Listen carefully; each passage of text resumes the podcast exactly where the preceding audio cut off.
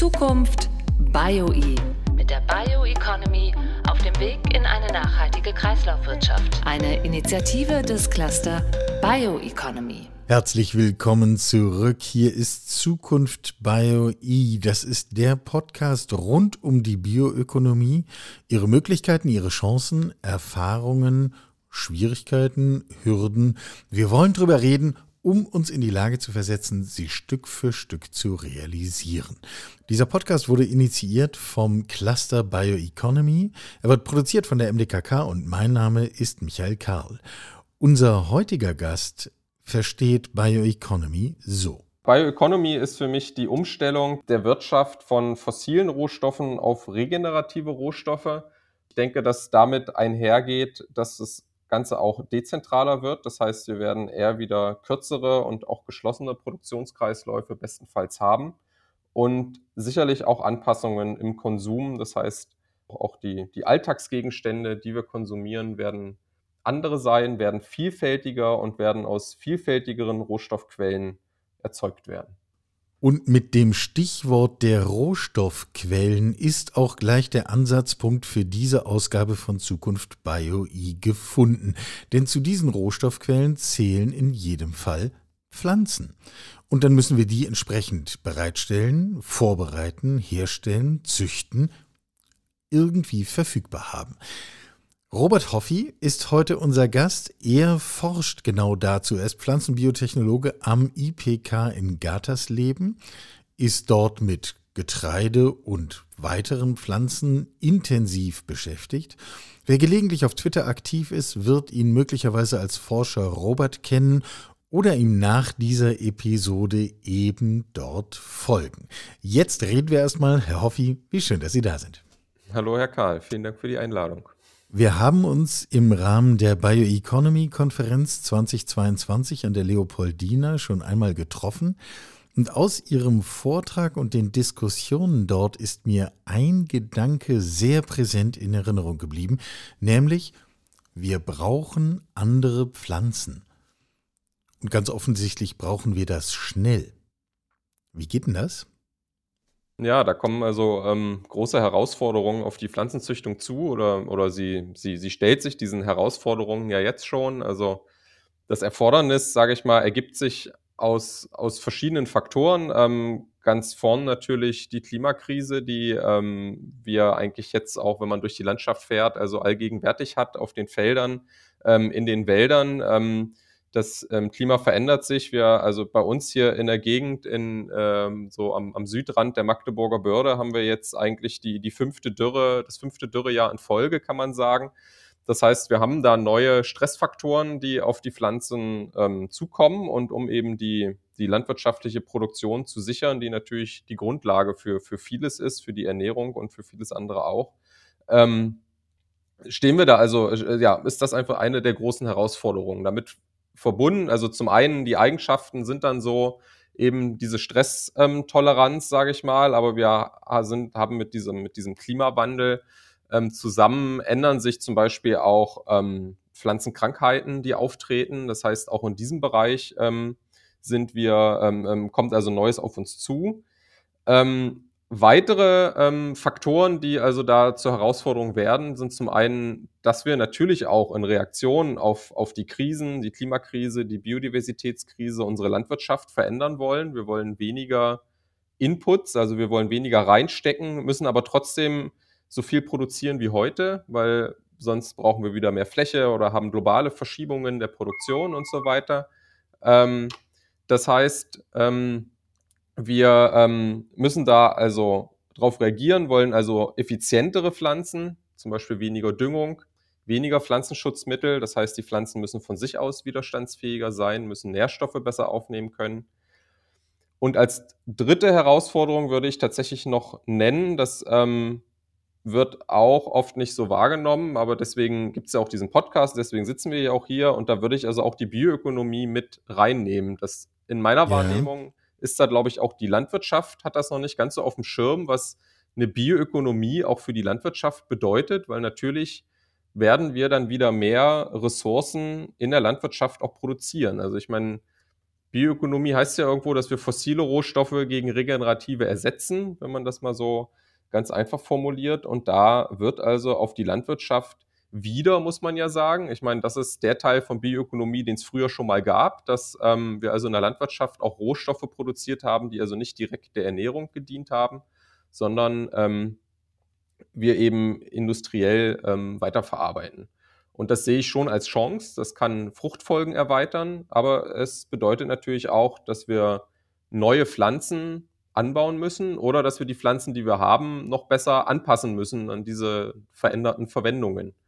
Genau. Wenn ich dem jetzt folge, wir haben jetzt drei Blöcke. Das eine ist der Block Klimakrise und Anpassung. Das zweite ist der Block, wir wollen eine andere Landwirtschaft. Das dritte ist, wir brauchen auch noch andere äh, Versorgung anderer Abnehmer in der Landwirtschaft. Äh, in meinen Ohren klingt jede dieser drei Herausforderungen so, als wäre es alleine schon ein echter Block. Ist das überhaupt realistisch, dass wir hier sinnvoll, zielführend vorankommen?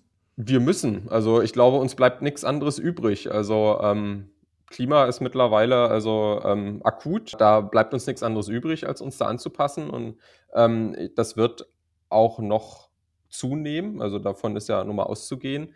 Und wie gesagt, das ist eine Herausforderung für die Pflanzenzüchtung als Ganzes. Ähm, und ich sag mal, also die Pflanzenzüchtung kann oder wird dazu ähm, wichtige Beiträge liefern müssen. Natürlich ist auch sie nicht die einzige Branche, die dazu beiträgt. Also auch auf äh, Seiten des, der landwirtschaftlichen Produktion, des Ackerbaus, wie wir den betreiben, Bodenbearbeitungstechniken und so weiter. Da gibt es natürlich auch noch viele andere Beiträge, Landtechnik, ähm, wie, wie Maschinen autonom vielleicht arbeiten und so weiter. Bis hin also zum Einsatz künstlicher Intelligenz bei der Frage genau. von Bewässerung und Düngung und, und äh, was nicht allem. Schon klar, das muss alles ineinander greifen. Ähm, nun ist ja Züchtung an sich nichts Neues. Ähm, so wie mein Bild von Züchtung ist, braucht es ja aber relativ lange. Haben wir die Zeit?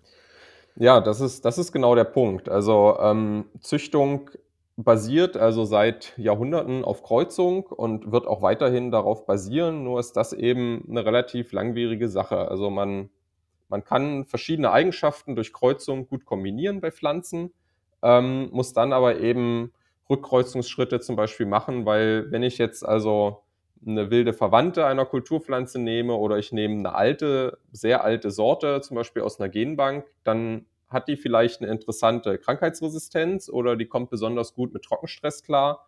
Aber wenn ich die jetzt mit einer, mit einer modernen, aktuellen Sorte kreuze, die im Anbau ist, dann vermische ich natürlich eben jeweils zur Hälfte diese Eigenschaften.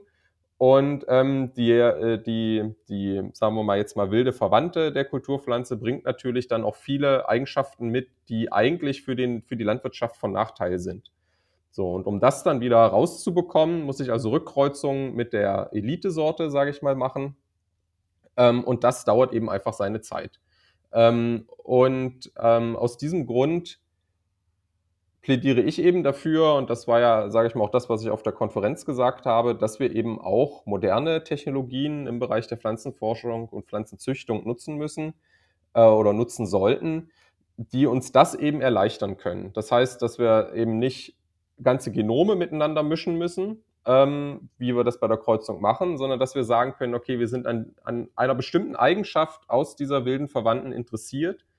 Wir wissen mittlerweile auch von vielen dieser Eigenschaften, auf welchen Genen sie basieren ähm, und können dann eben mit ähm, molekulargenetischen Verfahren entweder diese Gene übertragen oder aber, was wir eben im Bereich Genomeditierung machen, dass wir ähm, uns Genvarianten angucken und dann diese Varianten durch eine sozusagen gezielte Mutagenese, also eine gezielte Veränderung im, eines Gens der Elitesorte, ähm, dann eben auch diese Eigenschaft in der Elitesorte erzeugen können. Also wir lassen uns sozusagen inspirieren ähm, von einer Eigenschaft ähm, oder von einem Gen aus einer wilden Verwandten und stellen das dann in der Elitesorte nach und können uns damit dann eben diesen Kreuzungsaufwand sparen und diesen, diese langjährigen Rückkreuzungen, also wie gesagt, bei Getreide, was eben eine einjährige Pflanze ist, rechnet man da so mit 10 bis 15 Generationen.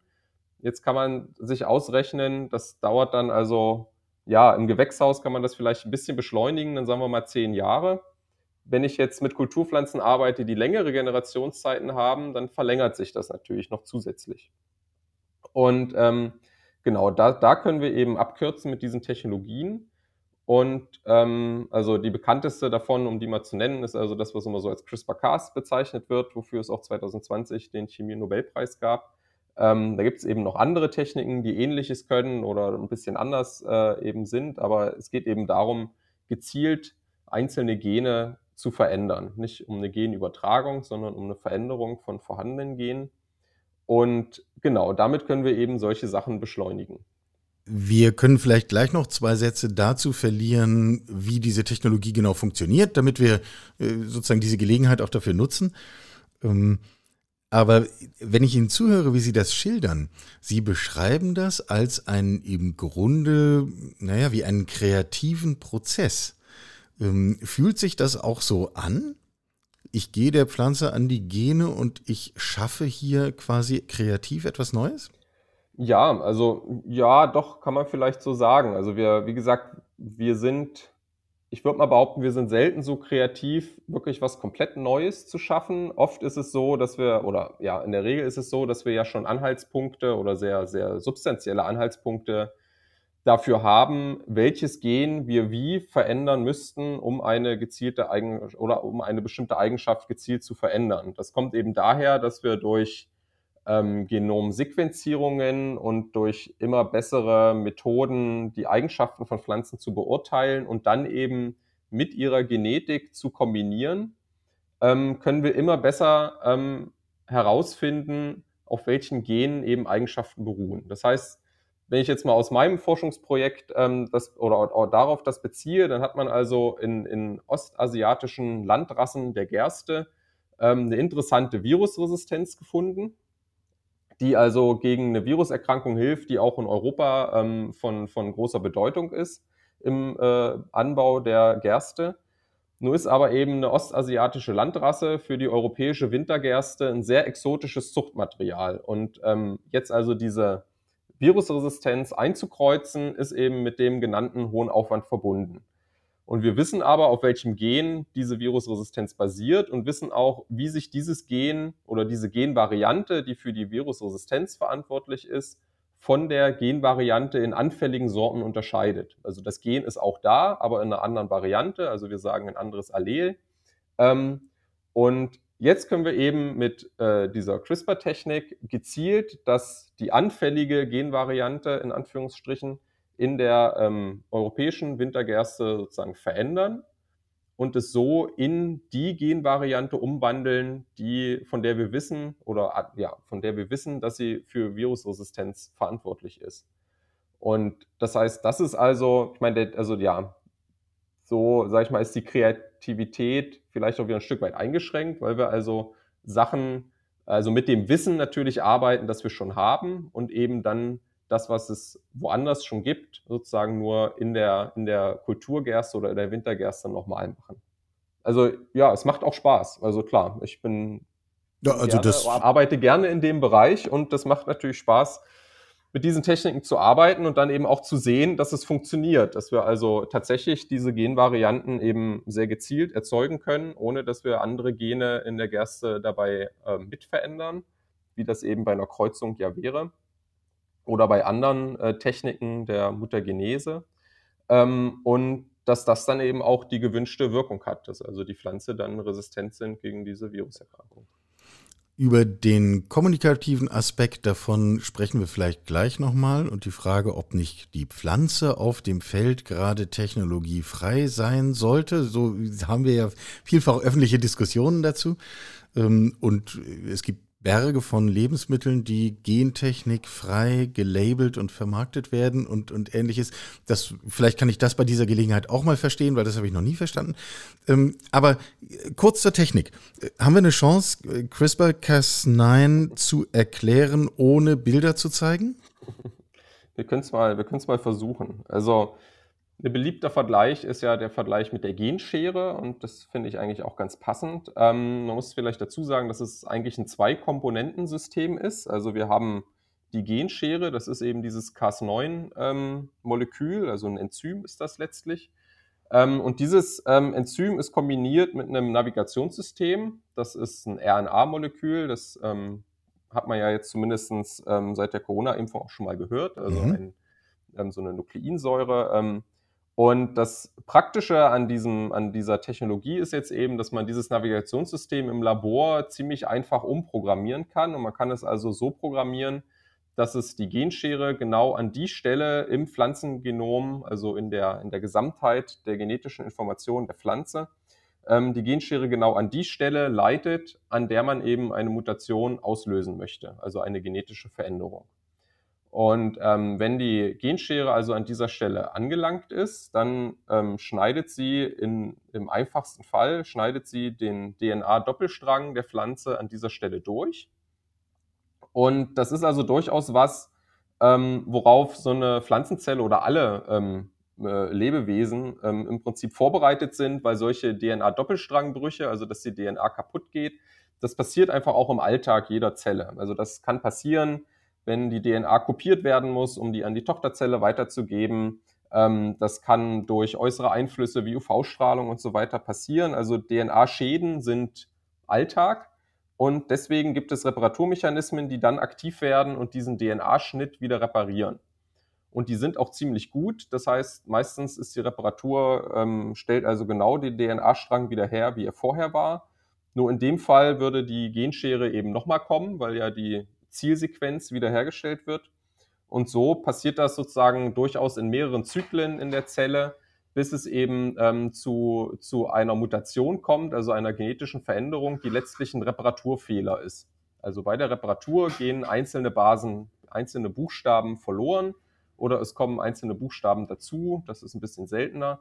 Ähm, oder ein Buchstabe wird in einen anderen umgewandelt. Also das sind so die, die sage ich mal, die, ähm, ähm, die Arten von genetischen Veränderungen, die da passieren können.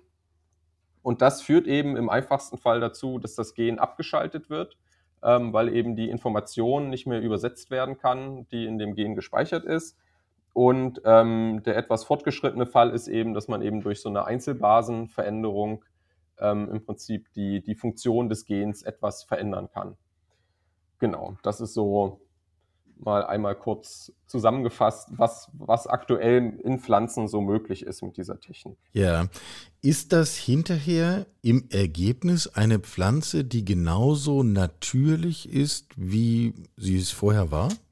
Das ist die Frage, was bezeichnet man bei einer Kulturpflanze als natürlich? Also ich, das ist die also Frage, natürlich. Kulturpflanzen per se sind meines Erachtens nicht natürlich, weil sie also schon seit der frühen Domestikation durch den Menschen, also als der Mensch angefangen hat, Ackerbau zu betreiben, hat er begonnen, aus wilden Gräsern zum Beispiel Getreide zu entwickeln. Das war natürlich kein, kein wirklich bewusster Prozess, also wo vorher jemand gesagt hat, so, jetzt mache ich aus diesem Gras Getreide, sondern das war ein, ein längerer Prozess, aber er hat eben auf Pflanzen oder auf Eigenschaften selektiert, schon sehr früh, die für die Pflanze unter natürlichen Bedingungen, also frei in der Steppe, frei auf der Wiese, von extremem Nachteil ähm, sind.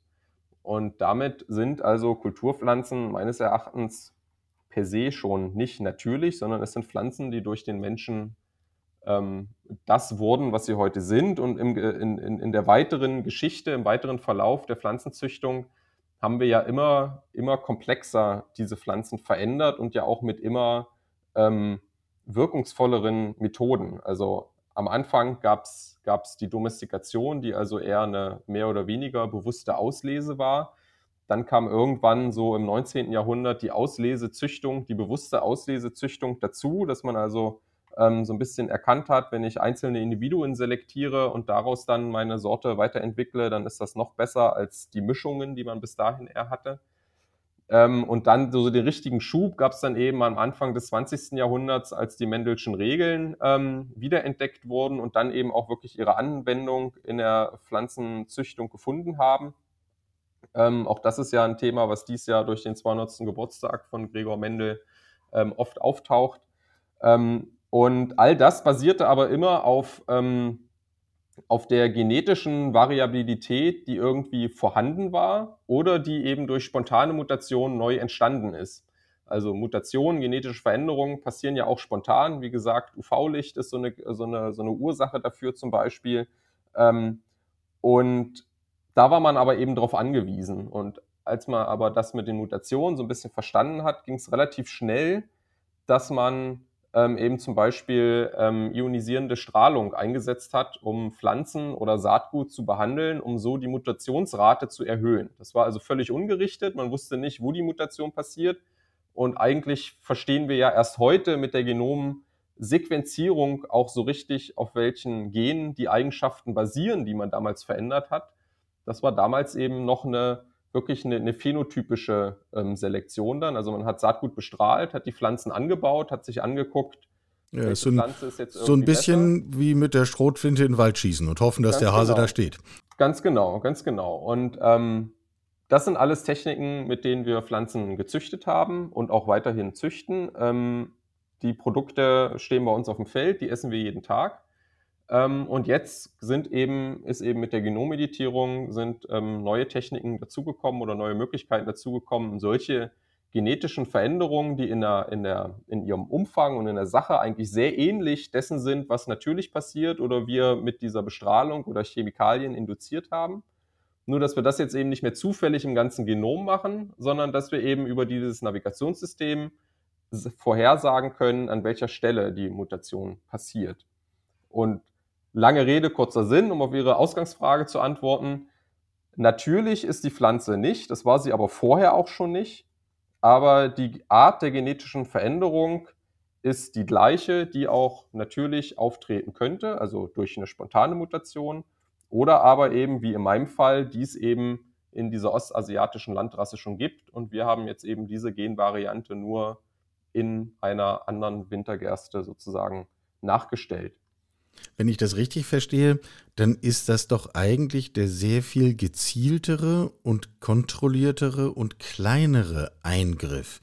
Wie kann es uns dann gesellschaftlich passiert sein, dass wir vor Gentechnik Angst haben? Ja, das ist eine sehr gute Frage und ähm, die Diskussion um Gentechnik läuft ja also eigentlich auch schon mehrere Jahrzehnte. Also man muss sich das auch, wenn man, auch wenn man da so mit drin steckt oder das eine Weile beobachtet, muss man sich das immer mal wieder bewusst machen, dass die erste gentechnisch veränderte Pflanze, also wo ein Gen von einer anderen Art in, die, in eine Pflanze übertragen wurde, das ist also in den 1980er Jahren gemacht worden ähm, in, am MPI in Köln, am Max-Planck-Institut.